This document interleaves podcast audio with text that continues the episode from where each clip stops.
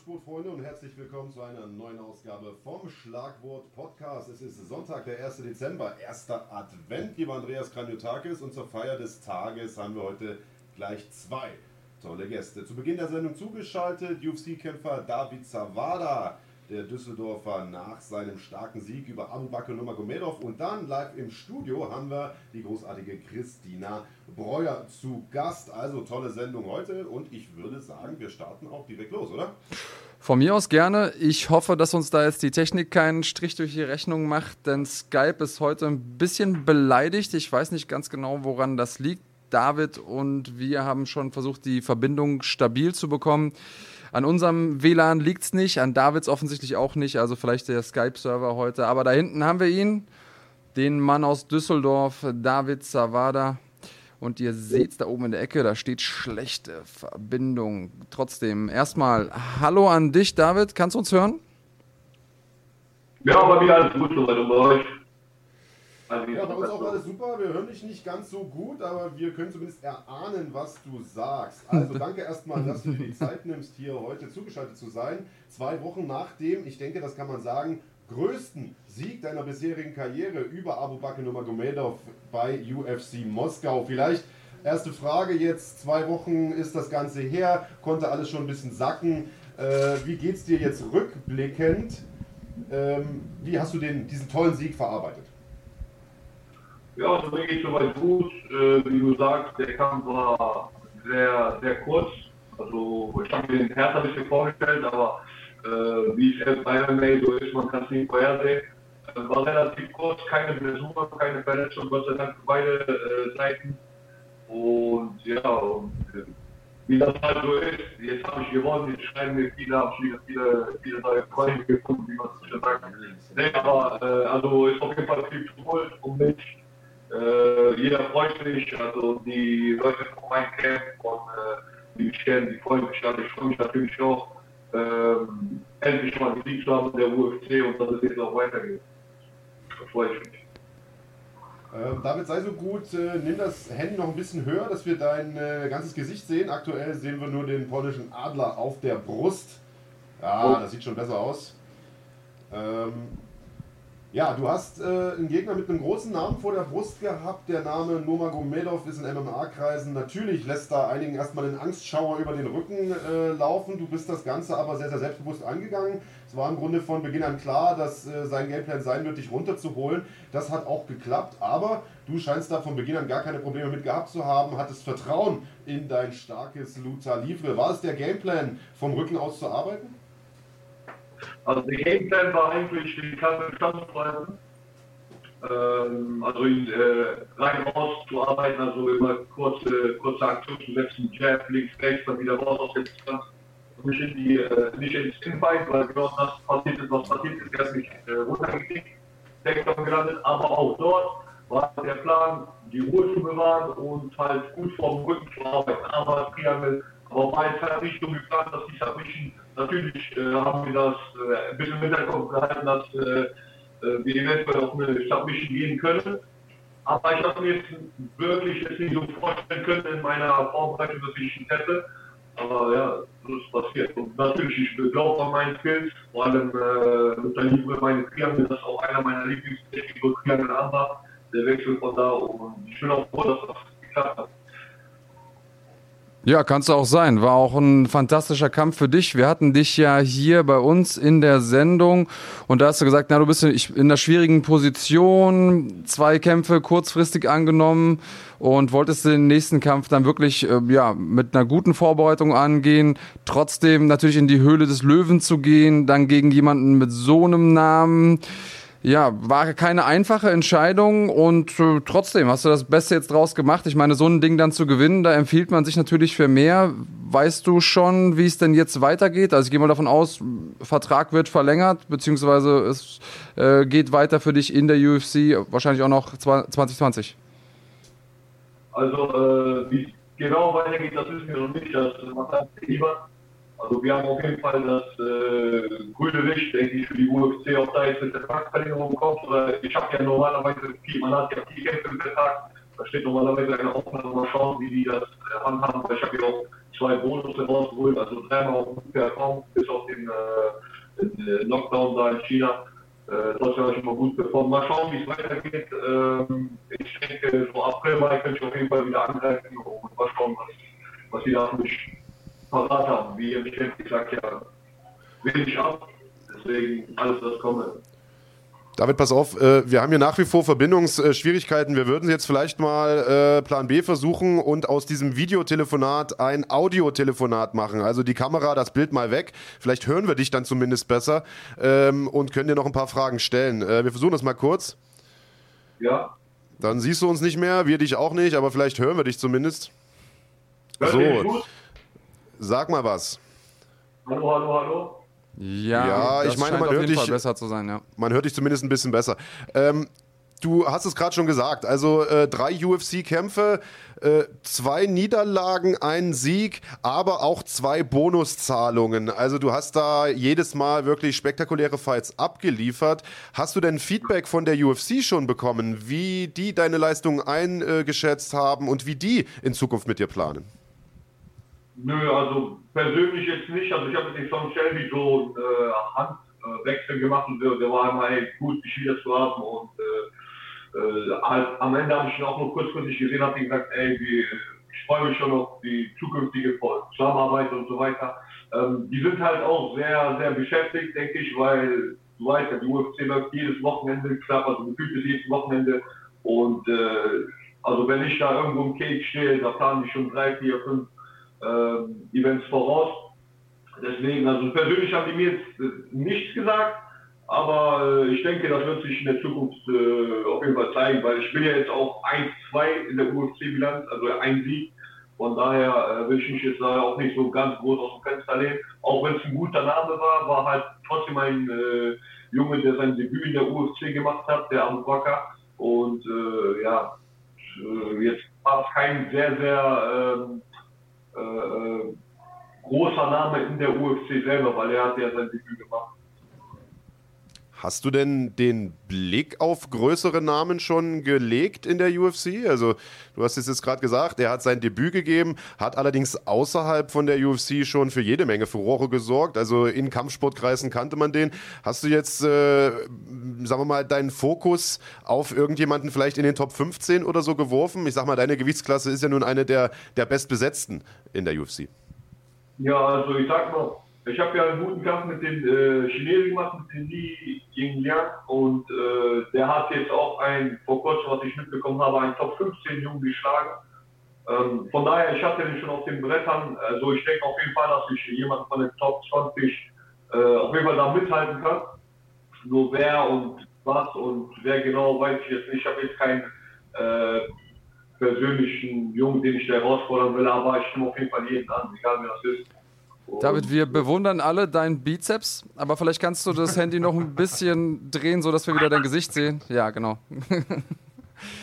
Wie sieht denn jetzt gerade dein Alltag aus? Also bist du normal im Training? Bist du intensiv im Training? Gibt es bei euch im UFD-Gym einige Leute, die jetzt gerade in Wettkampfvorbereitung sind, denen du hilfst? Erzähl mal ganz kurz, was machst du im Moment? Oder bist du schon komplett in Weihnachtsstimmung? Nö, also Weihnachtsstimmung kommt voll langsam. Wir haben ja heute den ersten Advent. Also an dieser Stelle auch schöne Grüße an alle, die Advent feiern und äh, schönen Advent, schönen Tag. Ähm, nee, also ich trainiere, also ich gebe ja Training, ich bin ja auch Trainer im UFC-Gym.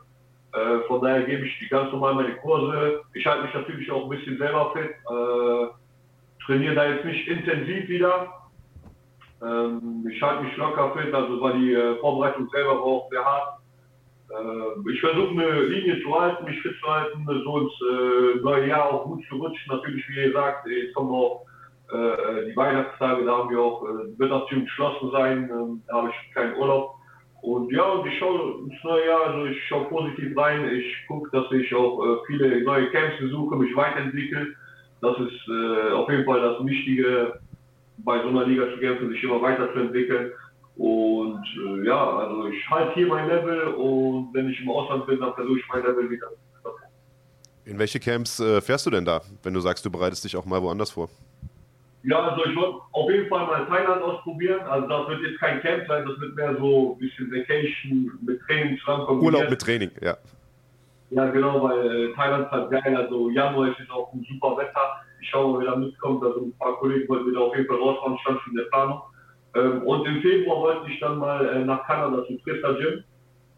Äh, ja, weil, weil mir hast, als er hier war, beim Seminar hat ihm gefallen, auch nicht nur sein Training hat mir gefallen, sondern seine äh, Theorie, seine Einstellung, wie er das Ganze sieht. Und ja, der hat mir auch natürlich äh, viel geholfen, also mit seinen, mit seinen Sätzen, was er gesagt hat. Auch nicht nur für meine Kämpfe und so, sondern auch für, die, für den Nachwuchs.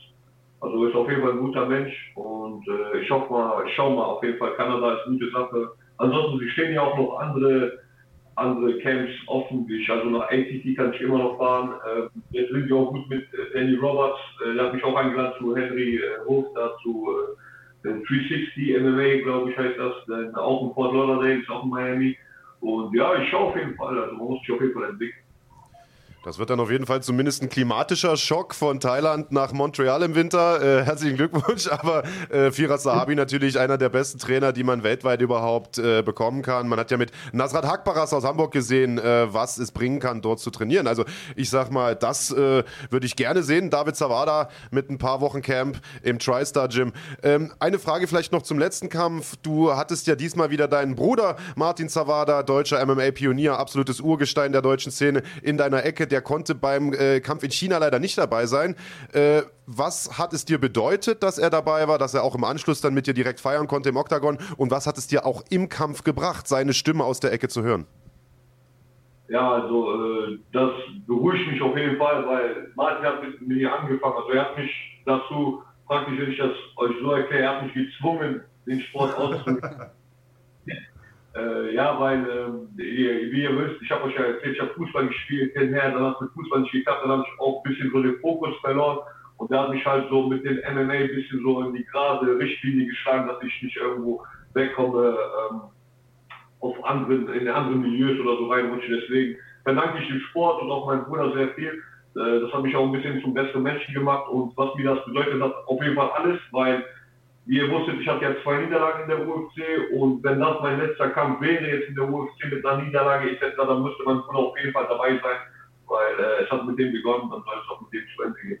So, und auf jeden Fall, äh, ich habe ich hab ja auch alles gehört, was ihr sagte. Äh, also als ich am Boden gelandet war, er hat direkt mich reingestuft, Luther Liebe, Triangle.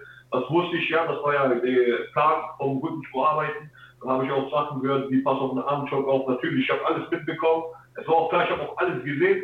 Nur halt dieser, äh, dieses Timing von Abu Bakr war sehr gut mit dem Takedown, weil dem, der ging relativ sehr schnell. Also da war, also war auch gut, wie der mich, ähm, er hat mich zweimal in Jab gut getroffen, da hat er mich ein bisschen auch so am Ego gekratzt, weil Stand-Up ist ja mein Game und da wollte ich schnell wieder reinrushen. Genau diesen Zeitpunkt hat er halt ausgenutzt für den Takedown. Aber wie gesagt, am Boden war alles gut, ich habe alles klar gehört und an dieser Stelle auch schöne Grüße an Martin Zawada und äh, mein Bruder und auch das ganze UFC-Gym. Und auf jeden Fall werden wir Martin auch, denke, im kommenden Jahr wieder mal im Catch zu sehen. Ja, ich glaube, da schlägt jedes MMA-Fan Herz höher, wenn er das hört. Also alleine der Name Zawada an sich ist ja immer schon gerannt für gute Kämpfe. Martin hat ja auch gerade einen echt guten Lauf. Und ähm, ja, wie sieht es denn bei dir aus, wenn du sagst, du arbeitest gerade an deinem Game, versuchst dich zu verbessern. Was ist denn der Bereich, an dem du jetzt gerade am meisten arbeitest? Äh, ja, ich sag mal so, ich habe wieder ein bisschen am Stand-up gearbeitet. In den letzten zwei Wochen, äh, dann jetzt, ich konnte jetzt etwas nicht ringen, weil ich mich äh, davor, als ich wieder angefangen habe, habe ich wieder zu schnell angefangen und Training habe ich mich wieder ein bisschen am Ohr verletzt. Also wurde ein bisschen dicker. So, ich habe jetzt auch nach zehn Jahren endlich mal einen Ring bekommen. Und, Gratuliere. Äh, Jetzt weiß ich auf jeden Fall, dass das äh, schmerzhaft ist. Und dann habe ich mal ein bisschen wieder beim Grappling Ringen zurückgeworfen. Da konnte ich jetzt äh, halt nicht weiter Vollgas geben, habe ich zu Stand-Up geschafft. Aber es ist jetzt ein bisschen härter geworden, ist gut verheilt und ich denke jetzt ab Montag, morgen, morgen nicht sofort, ich denke am Dienstag, Mittwoch äh, werde ich dann wieder ins Grappling einsteigen, um mich da halt, was heißt verbessern? Ich will einfach immer weiter schleifen, schleifen, ähm, dass die Skills, die ich drauf habe, äh, nicht irgendwie abkommen, also dass ich nicht vergesse oder verlerne, sondern also immer dran, also Armmaterial, das schleife ich jeden Tag, das ist mit Brot und Wasser.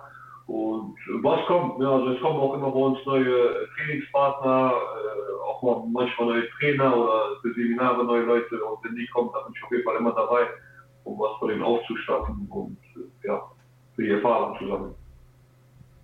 Wie sieht es bei der UFC vertragsmäßig aus? Du hast ja gesagt, wenn das jetzt die dritte Niederlage gewesen wäre, dann wäre es wahrscheinlich eine Entlassung gewesen oder unter Umständen. Das kennt man ja so, nach drei Niederlagen ist es oftmals Schluss. Äh, jetzt hast du gewonnen. Äh, wie viele Kämpfe hast du noch im Vertrag? Also wie also oft sieht man dich noch safe? Ja, laut Vertrag waren das ja Anfang vier Kämpfe, also habe ich sprich noch einen offen, weil ich habe jetzt zwei Niederlagen, einen Sieg, hätte ich dann noch einen offen. Aber die UFC kann jetzt auch sagen, laut der ersten Performance ist auch die letzte Performance sagen, hey, du, äh, kämpfst gut, wir wollen dich vielleicht ein bisschen länger behalten, dann könnte ich mir vielleicht einen neuen Tag auf den Schlägen. Aber das macht alles der Ivan, der hat die da schon kontaktiert. Nur halt braucht die UFC jetzt auch äh, Abschluss des Jahres, brauchen die auch immer ein bisschen, um zu antworten. Die haben sich schon geantwortet, die meinen, die melden sich jetzt bald. Und ja, erstmal die zur Ruhe kommen. Kommen ja jetzt auch noch große Veranstaltungen auf uns zu, in ein, zwei Wochen. Äh, von daher, ich warte erstmal alles ab und im Neujahr kann man auf jeden Fall schreiben, mal gucken, was die zurückschreiben und äh, ja, ich bin auf jeden Fall bereit, macht Spaß, Bock, also hat mich auf jeden Fall wieder richtig motiviert mit dem Sieg und generell das Ganze, also Moskau war richtig geil, eine geile Erfahrung, die Stadt zu sehen, äh, auch die Publik, auch diesmal mit so, äh, wir hatten ja auch so ein Media Day, also war extrem, ein bisschen etwas größer als ich sonst in China oder in äh, Hamburg war ähm, dann mit dem äh, Face-Off, dann mit dem Stare-Down in der Arena. War schon auf jeden Fall äh, wie eine kleine, große UFC und äh, ja, hat auf jeden Fall mega Spaß gemacht. Russland auch alle, alle sehr nett gewesen. Also war keiner, der mich da irgendwie angemuckt hat, weil ich jetzt gegen den äh, Wacker kämpfe oder sowas. Der war alles sportlich, auch nach dem Kampf. Äh, alle Respekt gezollt und ja. Das wäre natürlich auch ein Bedenken gewesen, das ich vielleicht gehabt hätte, wenn du da jemanden schlägst mit dem Namen von vor Ort, dass dann vielleicht ein paar der Fans nachher ungehalten sind. Hast du aber überhaupt nicht erlebt. Nein, gar nicht. Also voll sportlich, generell, also als, ich habe ein paar Videos sogar gesehen, aber ich habe auch gefühlt, dass ich ihn gesetzt habe, da war es ziemlich leise in der Halle. Aber dann, als, äh, als ich da merkte die alle Respekt gezollt haben und auch für mich gejubelt haben später. Also ein, ein Block auf jeden Fall. Dass die ganze Halle war weiß ich nicht. Ich habe positive Resonanz gezogen von denen. Alle Hand gegeben, alle Respekt gezollt und das sind halt Sportler. So wie, so wie, so wie ich es auch mag, so, weißt du, also nicht viel mucken oder reden, man kann reden, aber nicht schmucken und nicht irgendwie jemand beleidigen und äh, halt mit der Performance glänzen. David, bevor wir dich gehen lassen, wir haben hier noch eine Zuschauerfrage. Der Zuschauer Üteis fragt, was denkst du, wer in zwei Wochen den Titelfight in deiner Gewichtsklasse gewinnt? Kamaru Usman oder Kobe Covington? Uh, ja, Usman ist sehr stark. Also physisch ist er sehr stark, sein Ring ist sehr stark. Auch, generell hat er auch von den Fäusten mega Pfund. Aber der Kobe, der ist auch nicht zu unterschätzen. Der äh, hat eine sehr gute Ausdauer. Also der sehr, sehr, sehr guten Kampf mit Robbie Law gemacht. Dass der, also ich glaube, der hat eine Menge Leute beeindruckt mit dem Kampf. Und äh, ja, in LA, so, was soll ich sagen, ich jetzt Prognose abzugeben, wer gewinnt, ist immer schwer, aber ich denke, also wenn ich jetzt was abgeben müsste, dann würde ich sagen, der Kobe macht das. Na, unanimous decision. Das glaube ich tatsächlich auch. Kobe Covington im Kampf gegen Robbie Lawler 450 Schläge abgefeuert. Lieber Andreas, so viel hast du in deiner ganzen Karriere nicht äh, abgefeuert. nee, das ist richtig. 30 Kämpfe, 29 Schläge, das ist so mein Rekord. Ja. Vielleicht für jeden, der das nicht fassen kann, geht einfach mal ins Gym und schlagt nur mit 50 Prozent so viele Schläge gegen den Sandsack. Also es ist echt richtig, richtig viel. Absolut. Und wenn man dabei noch selber geschlagen wird, wird es dann auch nicht einfacher. Wir haben noch einen Kampf, der jetzt offiziell ist, nämlich äh, Cerrone kriegt das goldene Ticket gegen Conor McGregor. Was hältst du denn von dem Fall? Also der Kampf, den äh, wollte ich eigentlich vorher auch schon mal sehen, weil äh, Cerrone war richtig wieder am Kommen. Nur halt hat er dann äh, die Gewichtsklasse wieder hochgewechselt, war, war ein Weltergewicht, dann hat er nachgenommen, war wieder mit Leichtgewicht den Kampf generell wollte ich schon früher sehen, weil es ein gutes äh, Matchup. Ähm, ja, wenn Conor kämpft wie gegen Khabib, denke ich, macht der Cerrone das. Aber wenn er wieder zu seinen Wurzeln gefunden hat, wie der gegen Andy Alvarez gekämpft hat, gegen José Aldo und so weiter, wenn er diese Motivation also wieder um den Biss hat, denke ich, wird das für Conor auf jeden Fall ein leichtes Spiel. Aber mal schauen, Cerrone ist nicht zu unterschätzen. Ich glaube, der wird äh, auch mit vielen Überraschungen da äh, ankommen. Ich denke mal, jetzt kennt jeder Connors Schwäche, dass der Bodenkampf ist jetzt nichts, äh, wo, wo, wo, man sagt, ey, krass, hätte ich jetzt nicht gedacht. Und er kann jetzt nicht sehr viel aufholen. Was er nun machen kann, ist halt nicht dagegen zu wehren. Und äh, aber Cerrone ist ein Striker, von daher denke ich, wird es erstmal ein bisschen im Stand-up bleiben wenn dann nicht äh, wenn es ihm brenzlig wird, dann eine Trumpfkarte rausholt und äh, jetzt auch zum Boden befördert, weil er ist auch ziemlich gut auf dem Boden, hat ja auch schon fast bisschen auf dem Buckel. Von daher bin ich gespannt, also auf jeden Fall in den kommenden Monaten sind gute Kämpfe da zu sehen, der UFC und äh, ja, es freut mich steigt. David, hör zu, es ist erster Advent. Wir wollen dich gar nicht noch länger aufhalten. Du willst dir sicherlich heute einen entspannten Sonntag machen. Vielen Dank, dass du dir die Zeit heute genommen hast. Äh, du hast aus meiner Sicht drei hervorragende Kämpfe in der UFC abgeliefert, auch wenn nur, nur in Anführungszeichen ein Sieg dabei rausgesprungen ist. Ein absolut toller Sieg. Für mich eine der deutschen Submissions des Jahres. Äh, ich glaube, die UFC täte gut daran, dich vorzeitig weiter zu verpflichten, dir einen neuen Vertrag vorzulegen. Eine Frage noch, bevor wir dich gehen lassen. Ich habe irgendwie in den sozialen Medien diese Woche gesehen, dein Bruder hat so ein bisschen durch die Blume den Thomas Schnarkun herausgefordert bei KSW. Gibt es da irgendwelche Neuigkeiten? Äh, also es gibt noch keine Neuigkeiten, aber da ist etwas, wo der Martin dran strebt, äh, den KSW zu holen. Und weil der ist schon lange fertig bei ihm, also wie wisst ihr, Martin ist bei KSW die, der Beginnzeit, der war schon immer da. Der hat äh, viel dort gekämpft und ich denke, also jetzt mit so einem Sieg nach Thiago Silva hat er mich auf jeden Fall zu so einem potenziellen äh, Contender für den Lightweight Heavy, also Light Heavyweight Belt äh, da hochgeschlagen. Und äh, ist machbar, auf jeden Fall ist machbar, weil wenn man Martins Fäuste kennt, weiß man, da stehen nicht viele Berge. Ja, Martin Zavada hat auf jeden Fall Eisen im Schädel und in den Fäusten, lieber Andreas Kranjotakis. Hast du noch was zu sagen? Da kann ich auf jeden Fall schwer widersprechen, sagen wir mal so. Also, David, herzlichen Dank, dass du dir heute die Zeit genommen hast.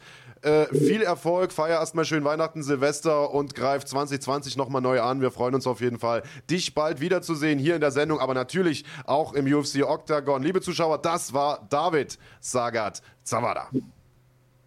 Goodbye. Und guten Rutsch und auch Tage. Bis dann. Danke dir auch. Bye, bye. So, das war's an dieser Stelle von David Zawada. Am Anfang ein bisschen holprige Verbindung, aber am Ende hat's dann doch noch einigermaßen hingehauen mit einem der besten deutschen Weltergewichte, das wir haben, einem unserer UFC-Vertreter, David Saga Zawada. Und da freuen wir uns doch auf ein Jahr 2020, in dem wir ihn mit Sicherheit wiedersehen werden, lieber Andreas Kranjotakis. Aber hier geht's knallauffall weiter. Ihr seht, ich rücke ein bisschen näher Richtung Andreas Kranjotakis, auch wenn ich es nur ungern tue. Ja, ich so versuche hier Platz zu schaffen für die großartige Christina Breuer kommt zu uns. Für alle, die diese junge Dame nicht kennen, Halli, hallo erst einmal. Die hat vor zwei Wochen den größten Sieg ihrer bisherigen Karriere geholt. Und zwar bei One Championship gegen die bis dato in 20 Jahren ungeschlagene Jorina Bars. Ein Sensationeller Sieg. Danke. Ein Sieg, den dir im Vorfeld sehr, sehr wenig Leute zugetraut hätten. Mhm. Du hast vorhin gesagt, im Vorgespräch, als der Kampf angekündigt wurde, gab es einen richtigen Shitstorm. Die ja. Leute haben dich angeschrieben, wie kann man nur so einen Kampf annehmen? Das Ding gewinnst du nie. Am Ende gewinnst du das Ding nach Punkten. Da ist die Brust doch mit Sicherheit richtig ja. weit geworden, bitte. Ja, also es war alles so ziemlich neu für mich, sage ich jetzt mal. Es kam noch nie so ein Shitstorm, wo jemand gesagt hat, okay, das schaffst du nicht, die ist zu stark und die wird dich ausnocken und so. Deswegen ist nach dem Kampf erstmal ein Riesenstein vom Herzen gefallen, nachdem ich dann auch gewonnen habe. War wirklich. War das eher eine Motivation für dich, zu sagen, hey, den zeige ich jetzt? Oder hat das, hast du schon gemerkt, ja. dass die Zweifel auch so ein bisschen äh, bei dir im Hinterkopf waren dann in dem Moment? Ähm, nee, also das konnte ich ähm, zum Glück komplett abschalten. Ich ähm, habe wirklich gesagt, jetzt zeige ich es den Leuten. Jetzt, äh, ich habe wirklich mit dem Herz in meinen Fäusten gekämpft, sage ich jetzt mal. Und ähm, das war sehr, sehr wichtig für mich. Ja, klar. Das ist äh, logischerweise der größte Kampf mhm. äh, deiner Karriere gewesen. Und ähm, wie war es denn für dich anders als die anderen Kämpfe? Hast du denn, also klar, du bist wahrscheinlich weiter geflogen als jemals mhm. zuvor, äh, komplett andere Umgebung. Erzähl mal kurz ein bisschen aus deiner Perspektive, wie du es also, erlebt hast. Es war ziemlich anstrengend, sage ich jetzt mal. Vor allem die Zeitumstellung, der Jetlag. Wir haben viel geschlafen sind eigentlich nur aufgestanden, um zu essen und zum Trainieren. War in Singapur Aber der Kampf, ne? In China. In China, auf Verzeihung, in, in China, in Peking, ja. genau. Ist ja alles irgendwo Alles äh, Alles gut. Ähm, ja, und ähm, mit den, wir haben da zwei Tage Gewicht, also hatten wir zwei Tage Waage und ähm, wir müssen halt auch so einen Wassertest machen, wir dürfen halt nicht abkochen, sage ich jetzt mal. Und ähm, da bin ich beim ersten Mal zweimal direkt durchgefallen, weil super. ich bin nämlich in Deutschland wirklich Wassertrinker und das Wasser in China war für mich irgendwie total ekelhaft. So. Und deswegen habe ich einfach total wenig getrunken. Ich wollte jetzt auch nicht anfangen, Cola zu trinken und so. Ja, und dann habe ich das donnerstags aber noch geschafft, freitags direkt auch. Und dann, Das heißt, du kannst bei diesem Hydration-Test durchfallen, auch zweimal offensichtlich, Mhm. und trotzdem kämpfen? Ich habe ja das, ich hatte dann noch eine letzte Chance Ah. und die habe ich dann bestanden. Also ich habe dann die ganze Zeit Wasser getrunken, Schwitzsachen angezogen, bin laufen gegangen, damit mein Gewicht halt wieder runtergeht. Genau, das war halt alles sehr turbulent, sag ich jetzt mal. Wie hast du das empfunden, diesen Hydration-Test? Also One versucht ja die Gefahr zu minimieren, die dadurch entsteht, dass die Leute so extremes Gewicht machen, weil da gab es eben auch schon in der Vergangenheit Tote. Ähm, Also eigentlich die meisten Toten, die es überhaupt gab im MMA, die sind durch den Weightcut entstanden. Und One hat sich zur Aufgabe gemacht, da ja das so ein bisschen auszugleichen. Und letzten Endes ähm, ist es natürlich wichtig, dass wir im Kampfsport äh, Gewichtsklassen haben, weil es macht ja keinen Sinn, irgendwie jemanden, der 60 Kilo wiegt, gegen ein Schwergewicht antreten zu lassen. Aber ähm, es ist auch irgendwo ja, eine ne verrückte Sache, dass die Leute sich da so weit an ihre körperlichen Grenzen bringen, dass sie sogar in Lebensgefahr schweben. Ähm, hast du das für dich als eine Zusatzbelastung empfunden? Nee, ich bin schon mit meinem passenden Gewicht dahin geflogen. Also damit hatte ich halt keine Probleme gehabt. Es war halt wirklich nur das Problem, dass ich halt so wenig da getrunken habe. Ich finde das sogar sehr gut, weil man hört sehr viel, dass dann Leute 5, 6, 7 Kilo abkochen, dann halt mit dem Gewicht drauf wieder kämpfen. Und so macht dann halt, das ist halt, finde ich, nicht der Sinn der Sache, dann zu kämpfen. So, man hat nicht wirklich Power, keine Kraft. Ich habe das immer wirklich über strenge Diät gemacht. Ich habe vielleicht mal für ein, zwei Kilo mit Wasser nur gemacht. Aber Leute, da ist wirklich mit acht, keine Ahnung, neun Kilo, das machen viele in der UFC, habe ich mitbekommen. Teilweise über 10 Kilo, ja. ja. Ja, und das finde ich halt, ähm, muss nicht sein. Ja, also gerade in den niedrigeren Gewichtsklassen äh, ist das ja dann schon eine ganze Menge. Wenn du sagst, du kochst irgendwie von 70 auf, auf, auf 60 ab, sage ich jetzt mal. Äh, wie viel, mit wie viel mehr, also ich frage meine Frau ja nicht nach ihrem Gewicht, aber mit wie viel äh, läufst du mehr rum als, als dein Kampfgewicht? Also wie viel machst du über Diät, wenn du sagst, du, du kochst nicht ab, sondern Fünf Kilo. 5 ungefähr, Kilo, gut, das geht ja noch. Und wenn du sagst, du machst das über eine eiserne Diät, was genau äh, isst du und worauf verzichtest du dann? Also ich verzichte komplett auf Kohlenhydrate und Zucker. Also es geht wirklich nur über äh, Eiweiß, klar. Viel Putenfleisch, Hähnchenfleisch, viel Salat, viel Gemüse. Und in welcher Zeit vorm Kampf? Kommt drauf an, wie viel ich dann wiege, von wo ich anfangen muss. Das ist halt Bist du jemand, der so äh, aufgeht denn nach dem Kampf? Ja, oder? leider schon. Ja. Zum Beispiel jetzt, äh, ich konnte jetzt die ganze Zeit nicht trainieren. Ich habe mich äh, am Handgelenk verletzt, am Fuß verletzt, so ich konnte nicht gehen, nicht schlagen. Im Kampf? Hab, ja. Ja. Und ähm, ja, und dann kommt man halt nach Hause, Freunde laden dich zum Essen ein, so auf den Sieg und dann ist das immer. Was ist das Erste, was du gegessen hast nach der Diät, nach dem Kampf? Ähm, Burger. Ja, Burger und Pizza ist eigentlich so der Klassiker, ne? das sagen, glaube ich, so äh, die meisten. Ich frage deshalb, ähm, weil du ja schon deutlich kleiner warst als deine Gegnerin. Jorina Bars ist eine ziemliche Latte gewesen. Du warst, Mhm. Ja. ich weiß gar nicht, ich glaube 13 Zentimeter kleiner Ja. oder sowas. Ähm, Wäre das für dich ein Thema zu sagen, doch noch irgendwie eine Gewichtsklasse runterzugehen vielleicht, dass du ein bisschen körperliche Vorteile oder zumindest körperlich ebenbürtig bist? Oder sagst du, ich habe gar keinen Bock so viel abzukochen, ich fühle mich einfach wohl mit meinem Gewicht und man sieht ja, es klappt ja trotz Größenunterschied. Ja, also ich habe meinen allerersten Boxkampf damals mit 60 oder 61 Kilo gemacht. Und ich habe halt ziemlich schnell gemerkt, so das ist nichts. Und dann bin ich direkt hoch auf 64, 65, dann 66, 67. Und auf 67 bin ich dann stehen geblieben. Also mein eigentliches Gewicht ist 67 Kilo. Und bei äh, One Championship ist das, ist die Gewichtsklasse halt einfach von 67 bis 70 Kilo dazwischen. Und ähm, ich hatte, also ich fand selber, dass ich total die Power hatte in dem Kampf. Das habe ich mit unter 67 habe ich das einfach nicht. Ich habe letztes Jahr noch zwei Kämpfe mit 66 Kilo gemacht, die habe ich auch beide verloren. Ja, dann habe ich halt gesagt, ich kämpfe nicht mehr unter äh, 67 Kilo. Hey, es gibt ein Wohlfühlgewicht für jeden Ja. Kämpfer und wenn man das einmal gefunden hat, sollte man äh, vermutlich auch dabei bleiben. Jetzt äh, hat Andreas gerade eine Frage gestellt und die finde ich vollkommen interessant. Ähm, er hat allerdings unser Vorgespräch nicht mitbekommen, das wir im Fahrstuhl vorhin geführt haben. Er Also- sagt, äh, was hat das mit dir gemacht im Vorfeld des Kampfes, dass du so eine große Gegnerin mit so einem großen Namen äh, vor dir hattest? Und genau dieselbe Frage habe ich dir vorhin auch gestellt und hast du gesagt, ich kannte die ehrlich gesagt vorher gar nicht. äh, dementsprechend warst du im Vorfeld wahrscheinlich gar nicht so aufgeregt. Ähm, das ist natürlich gut, das ist ein Vorteil, den man hat. Äh, verfolgst du privat gar nicht so viel Kickboxen und äh, wie, wie funktioniert das mit der Gegnerinnenauswahl? Also das macht wahrscheinlich dann dein Coach. Du befasst dich damit gar nicht so und sagst, hey, ich gehe einfach nur da rein und kämpfe oder wie muss man sich das vorstellen? Also, ähm, wie gesagt, ich kannte die Jorina Bars leider. Also, ich beschäftige mich schon damit. Ich gucke auch ziemlich viele Kämpfe. Aber ich kenne irgendwie nicht so viele Kämpferinnen in meiner Gewichtsklasse. Das ist irgendwie total komisch. Und dann ähm, habe ich halt einen Anruf bekommen, du musst direkt gegen Jorina Bars kämpfen. Ja, okay, so. wird schon schief. Erstmal gegoogelt. Ja, ja, gegoogelt habe ich, nachdem ich den Kampf zugesagt habe. So muss es Normalerweise sollte man es umgedreht machen. Ja, ja. Ne, weil ich habe so in meiner Karriere, ich habe noch nie einen Kampf abgelehnt, abgesagt. So, das war immer für mich reingehen kämpfen, weil mein Trainer sagt immer so schön, die kocht auch nur mit Wasser. So, und das ist, ähm, ja, und dann habe ich ja gegoogelt, klar habe ich dann so Highlight-Videos gesehen, klar habe ich ihre Knockouts gesehen, das war natürlich. Aber ähm, für mich war klar, ich wollte so gegen die kämpfen, weil ich hatte auch schon mal erwähnt gehabt, so, ähm, ich wollte schon immer so mit dem Besten mitkämpfen können, wollen. Und da muss ich halt auch gegen die besten kämpfen. Was bringt mir das denn, wenn ich gegen, keine Ahnung, gerade Anfänger oder so kämpfen muss? Also das bringt ja am Ende des Tages nichts. Deswegen habe ich auch direkt gesagt, ich mache den Kampf Wenn du jetzt sagst, Anfänger, wie lange bist du schon dabei in dem Sport? äh, seit gut sieben Jahren jetzt. Ah Ich habe okay. ungefähr mit sieben, ach, mit 14 angefangen.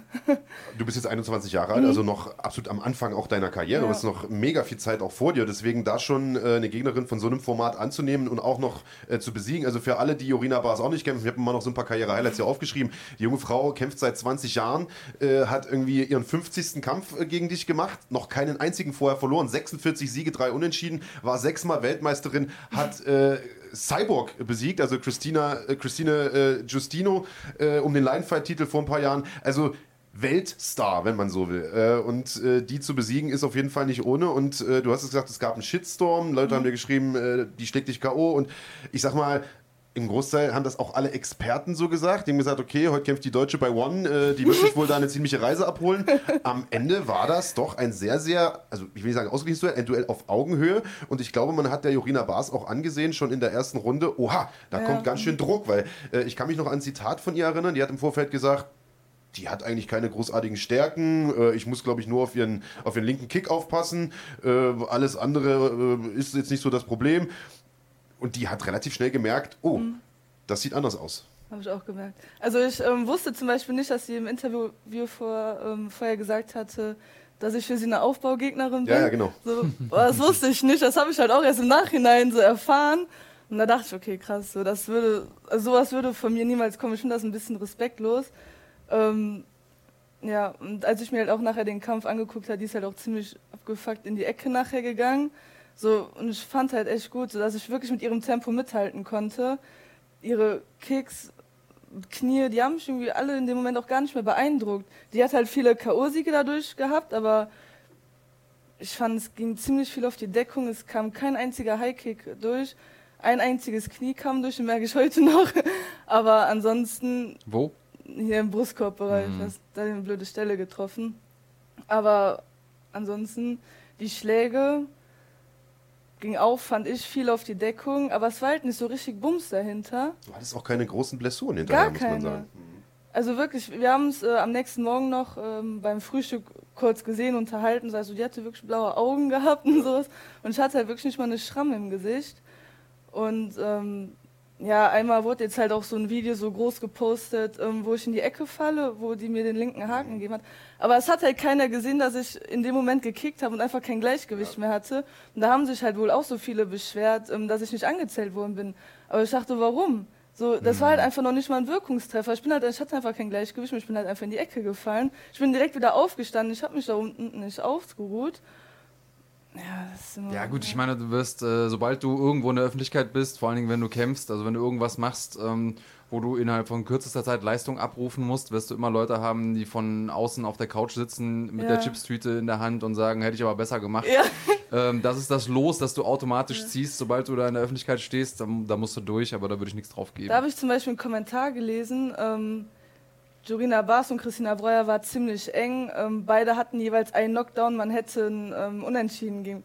Und dann dachte ich mir, Ja. okay, wann war der Knockdown? So wie weder sie noch ich hatten einen Knockdown. Habe ich auch nicht gesehen. So, weißt du, ja, ja. Die Analysen sind immer sehr interessant. Also was, was ich einfach nur als Unbeteiligter von außen drauf guckend, natürlich warst du aus Promoter-Sicht eine Aufbaugegnerin. Ob, dein, ob die Gegnerin das so sieht oder nicht, das ist mal hingestellt. Ich finde, das sollte man nie so sehen, weil es gibt keine einfachen Kämpfer als Kämpfer. nee, und gerade auch so bei Organisationen wie One Championship. Eben. So, deswegen fand ich das halt total frech irgendwie, dass sie das Die gesagt haben, hat. die haben natürlich sich gedacht, okay, wir holen hier äh, jetzt jemanden rein, der schon einen Namen hat. Wir stellen den einmal unserem Publikum vor Mhm. mit einer Gegnerin, von der wir denken, dass sie sie wahrscheinlich schlägt, also mit dir. Mhm. Ähm, und als Promoter macht das total Sinn, das zu machen. Als Kämpfer, das zu sagen, ist eine andere Geschichte.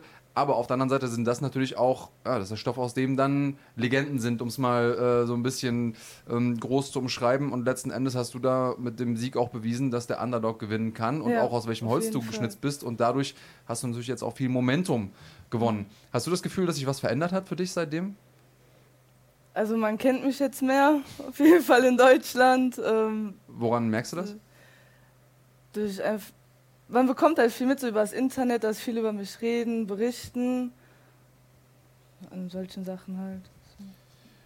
Du hast gerade gesagt, es war ein relativ enger Kampf. Äh, Punkterichter mussten am Ende entscheiden. Wie sicher warst du dir, dass du das Ding gewonnen hast? Denn Jorina Bas hat man gesehen, die hat die Arme schon im Prinzip zum Mhm. Sieg gereckt und du hast gesagt, sie ist abgefuckt in die Ecke gegangen. Die hat eigentlich damit gerechnet, dass sie gewonnen hat. Ja.